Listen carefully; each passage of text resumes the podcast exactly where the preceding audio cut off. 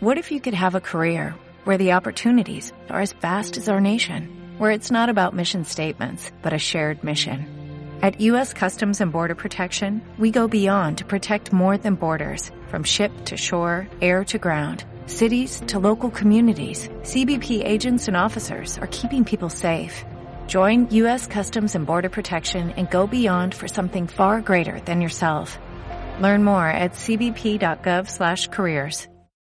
Lo único que le falta a Cristina Fernández de Kirchner y a sus empleados es profanar la tumba del ex fiscal Alberto Nisman. Esperemos que tengan un poco de piedad y que les quede algo de pudor y no lo hagan.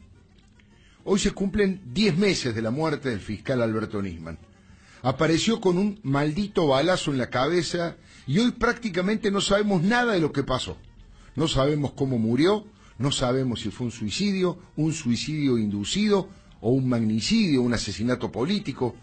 La causa está tan paralizada y muerta como Nisman. Y la fiscal Viviana Fein recién acaba de llegar de vacaciones. Hoy se cumplen 10 meses de aquella conmoción social, institucional y mundial. Pero el fantasma de Alberto Nisman va a perseguir durante toda la vida a Cristina, no solo porque ella fue responsable por acción u omisión de su muerte, también porque el gobierno se comportó en todo momento como culpable.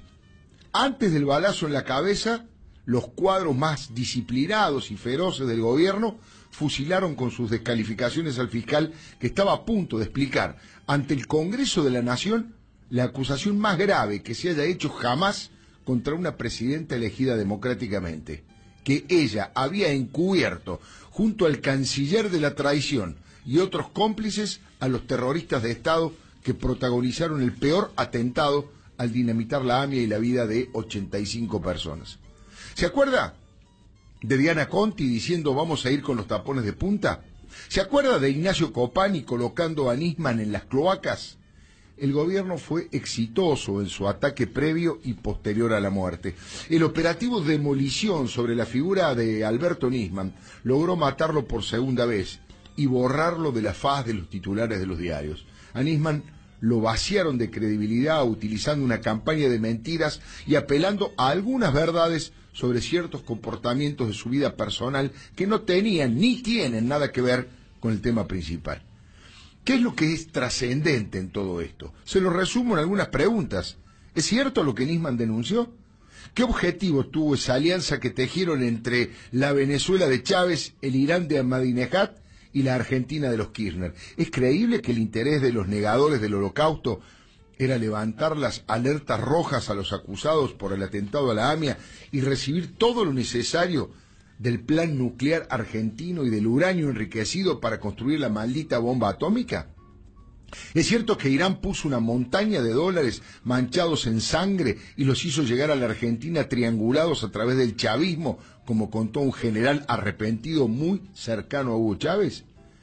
Aníbal Fernández se preocupó por llenar los medios de fotos de Nisman con mujeres, querían decir que era un tiro al aire, y fue un tiro en la sien. Marcelo Moreno, el brillante columnista, escribió que los muchachos K utilizaron todos los insultos y descalificaciones que tuvieron a su alcance. Le dijeron de todo a Nisman. Corrupto, turro, sinvergüenza, incompetente, homosexual, loco, títere de una espía, mujeriego, agente de la CIA y el Mossad, lavador de dinero, golpista, idiota. Página 12 mintió diciendo que estaba borracho antes de morir. Mostraron papeles que demostraban que Nisman tenía una doble contabilidad y cuestiones económicas truchas. Aníbal llegó a proponer que metieran presa a la madre del fiscal. Sería bueno que primero encuentren a Antonio Estiuso, ¿no? A Nisman lo descalificaron en sus capacidades como fiscal. Lo rebajaron a la categoría de escriba del jefe o del ex jefe de los servicios de inteligencia que hoy está de joda por el mundo. Con disciplina y mucho dinero, el gobierno logró sepultar el tema junto al cadáver de Nisman. El problema es que nunca se pueden tapar las mentiras. Más temprano que tarde aparecen. A Nisman le violaron reiteradamente la intimidad de sus computadoras y los celulares y lo vigilaron y lo persiguieron todo el tiempo.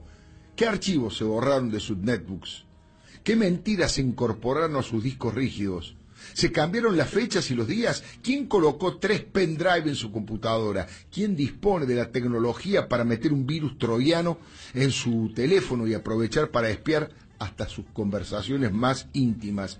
No hay duda que semejante nivel de intervención solo puede ser llevado adelante por un grupo comando de expertos que tal vez sean los mismos que lo asesinaron y armaron toda la escenografía del suicidio para confundir y lograr impunidad. Elisa Carrió viene insistiendo en que el general César Milani y, Aníbal Fernández fueron parte de todo el operativo encubrimiento. Algunos creen que agentes de inteligencia iraníes estuvieron implicados en el crimen. No es casual que la ex esposa de Nisman, madre de sus hijas y actual jueza federal Sandra Arroyo Salgado, haya reforzado las medidas de seguridad colocando detectores de metales en su despacho.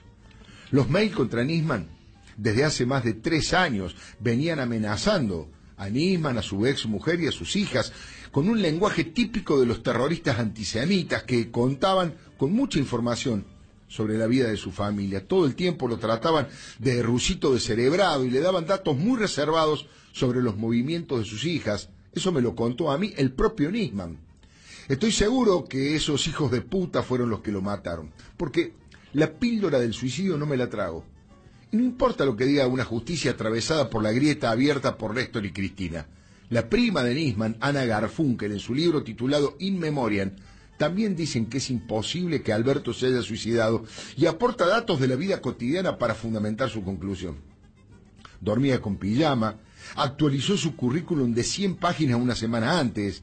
Ella habla de magnicidio y pone la lupa de las responsabilidades en la presidenta Cristina y dice que eso confirma la veracidad de todo lo que Alberto Nisman denunció y todo lo que iba a denunciar más adelante respecto al tenebroso pacto nuclear con Irán.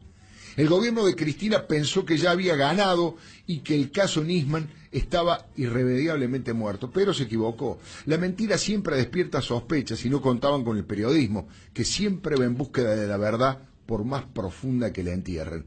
Es su trabajo, su razón de ser, resucitar un caso para esclarecerlo.